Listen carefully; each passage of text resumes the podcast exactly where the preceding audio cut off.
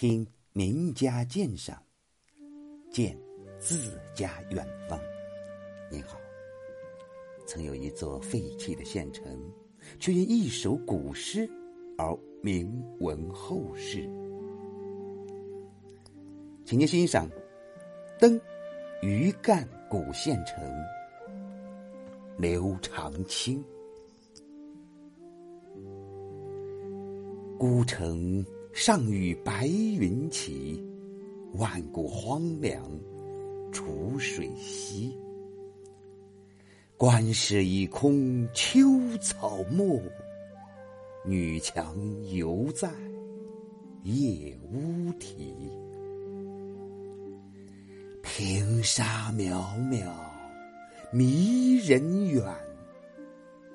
落日亭亭。向客低，飞鸟不知林谷变，朝来暮去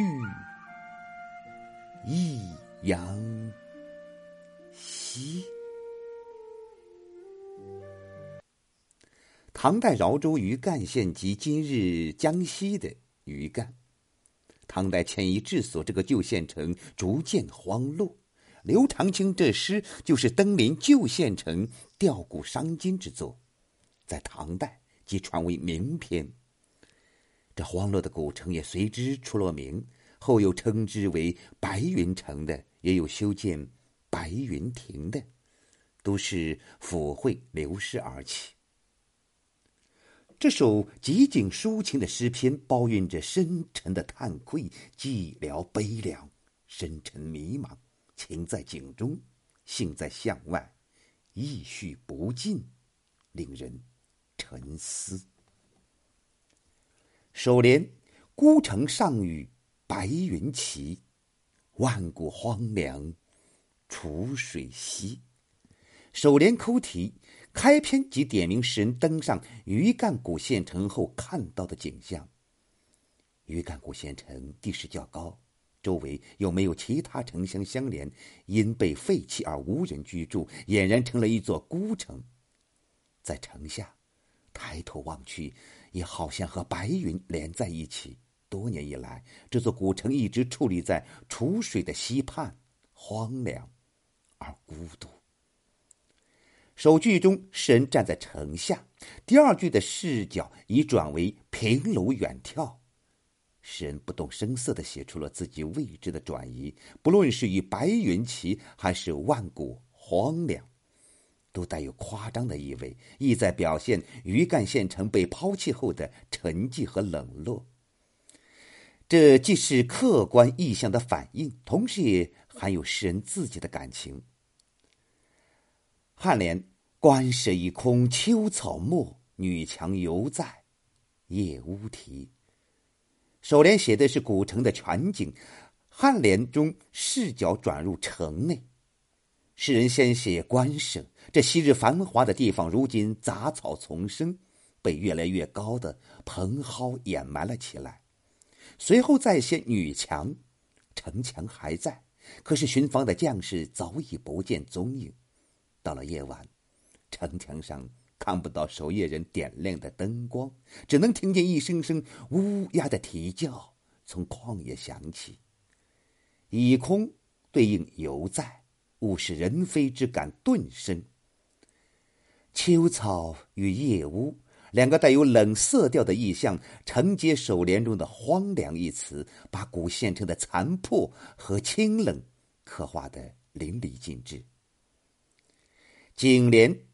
平沙渺渺，迷人远；落日亭亭，向客低。视角再一次转移，诗人在景联中着意描写城外的景象。站在城头向远处眺望，只能看见茫茫的沙地，大风骤起，卷起遮天蔽日的黄沙，向着天边无尽处卷袭而去。此时正是黄昏时分，落日西垂，渐渐的快与城上的游客同一高度了。县城周围理应是村舍农田，而诗中却尽是茫茫平沙。再者，县城治所虽然迁移，不该导致所有百姓随之搬迁，可这里的人却纷纷选择了离开。联系当时背景，安史之乱已经持续了七年之久，战区自然是烽火遍地，其他州县自然也会受到战争的影响。趁乱而起的诸侯道库，无不成了鱼肉百姓的黑暗力量。举国上下为了保命，为了生存。人民莫不纷纷迁徙，背井离乡。景帘中的落日，既是自然之景，又暗含使人对国家命运的忧虑。尾联：“飞鸟不知林谷变，朝来暮去一阳西。”只有无知的鸟儿，不懂历史变迁和国势的盛衰，不分朝暮的在易阳溪水之上飞来飞去。尾联化用了《诗经·小雅·十月之交》中的诗句：“高岸为谷，深谷为陵。哀今之人，胡惨莫成。”旨在通过写周幽王时期发生的日食，以及后来一系列百川沸腾、山冢翠崩的自然灾难，以对当时西周统治者宠信小人、政治腐败的现状提出警告。刘长卿把这十月之交中的名句化用在这首诗里，看似闲笔，实际上是委婉的对当时的唐朝统治者提出了批判，又有劝诫之意。比之正面的警示更加含蓄，也更为深刻。这是一首山水诗，更是一首政治抒情诗。他所描绘的山水是历史的，而不是自然的。荒凉古城。无可赏心悦目，并非欣赏对象，而只是诗人思想的例证、感情的寄托，引人沉思感伤、缅怀历史、建造现实。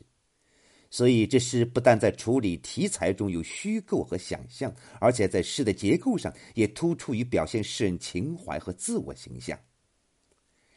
诗人满怀忧国忧民之情，引导人们登临这高险荒凉之城。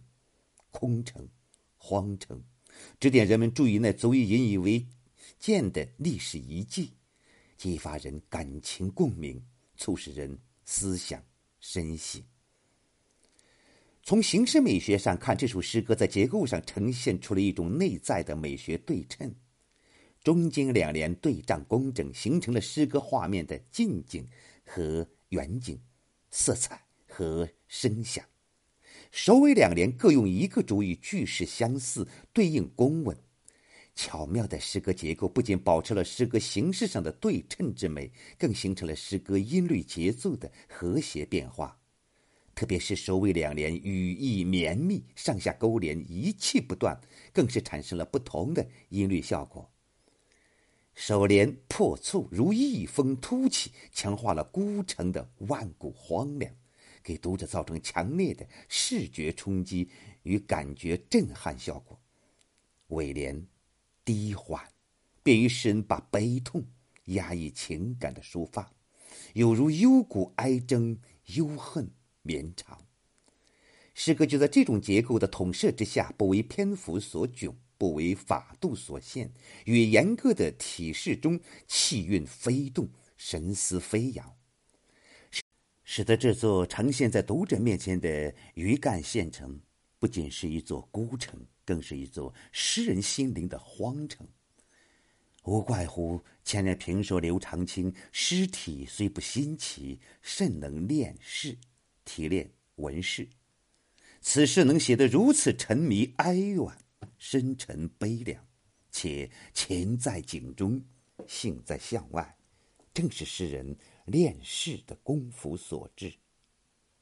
谢谢收听，再会。